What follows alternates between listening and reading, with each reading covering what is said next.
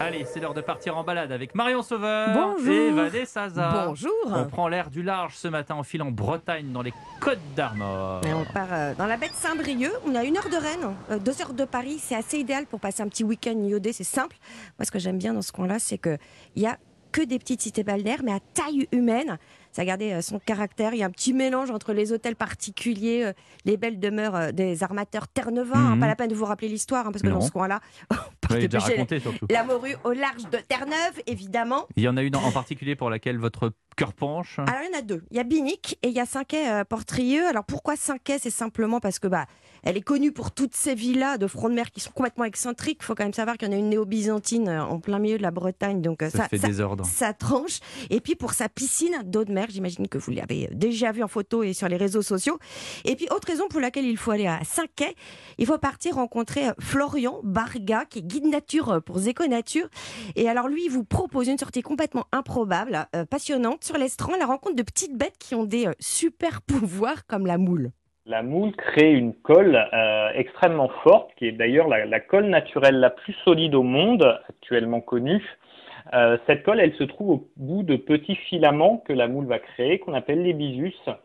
Et cette colle, elle permet à la moule de résister à une pression équivalente à 90 fois son poids. Bon, vous imaginez ou pas Père. On va pouvoir vous prendre par les, les pieds avec de la colle de moule. plus très envie de manger des moules. Autre exemple, la patelle, c'est-à-dire la, la bernique hein, pour, euh, pour les Bretons. Pour pouvoir consommer ces algues, elle va racler les rochers avec ses dents.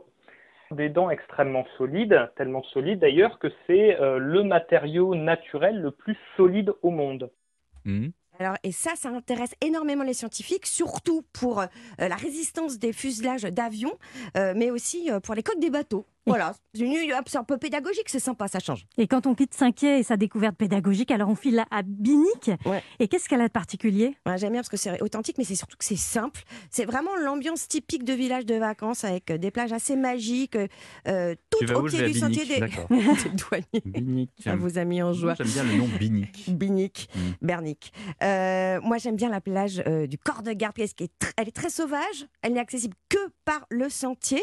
Et puis, on peut aussi faire des balades en mer en catamaran avec un marin, comme on les aime. Il s'appelle Voilà. euh, Olivier Ah Jézéquel. bah voilà. de. Maestro. Elle a trouvé un marin, ça y est, on l'a perdu. Ah bah moi non mais moi c'est mon rêve hein.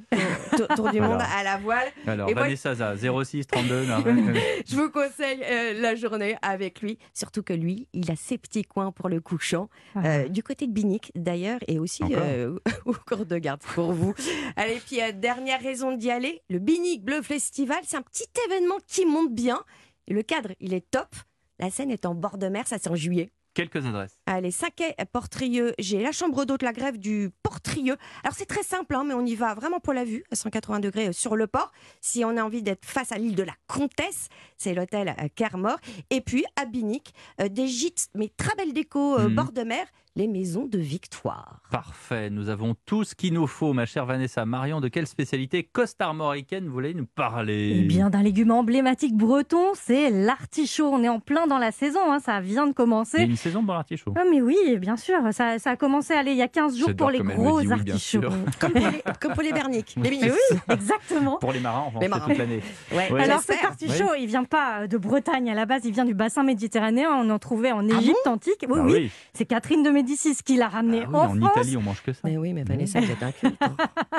Et la Bretagne est la région française où l'on produit aujourd'hui le plus d'artichauts. Alors on connaît le, le Camus, le gros euh, vert bien charnu, et le Castel, son cousin qui est un peu plus clair et plus pointu, le Cardinal qui a une jolie robe pourpre.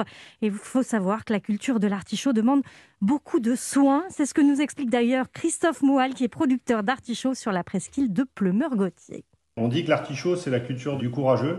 Parce qu'en fait, grosso modo, pour un hectare d'artichaut, il faut prévoir euh, 300 heures de main-d'œuvre de travail. C'est le dédrageonnage qui demande beaucoup de temps, en fait. De sélectionner le premier plan et de repasser une fois, deux fois, trois fois autour de ce pied-mer, en fait, pour que toute l'énergie aille dans ce pied-mer, en fait. Autrement, les autres drageons vont continuer à puiser sur la plante.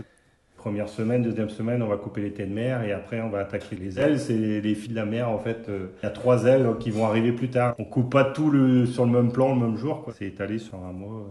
Bon, comment est-ce qu'on le prépare ce gros artichaut Alors, soit on le cuisine entier pour le, euh, le manger en vinaigrette, ou sinon, on le cuisine comme les chefs, on va le tourner. Alors, on va commencer par euh, couper euh, la queue d'un coup sec Mhm. à la main, hein, sans couteau. Ouais. L'objectif, c'est de casser en fait les fibres à l'intérieur pour pas les avoir quand on va manger. Et on enlève ensuite les deux rangs de feuilles à la main.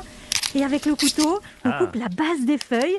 Et puis, on va cuire une grosse vingtaine de minutes dans une eau bien citronnée avant d'enlever les dernières feuilles qui cachent le foin.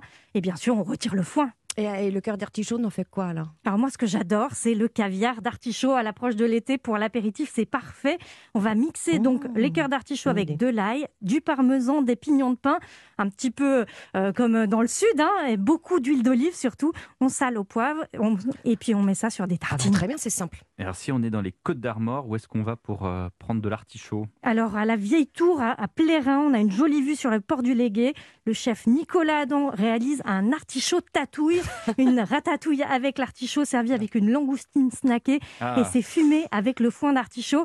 Ça réouvre là le 19 juin et l'artichaut tatouille, c'est en juillet. Et les recettes sur europe1.fr. Merci À demain À demain. Europe Matin Weekend, Pierre de Villeneuve.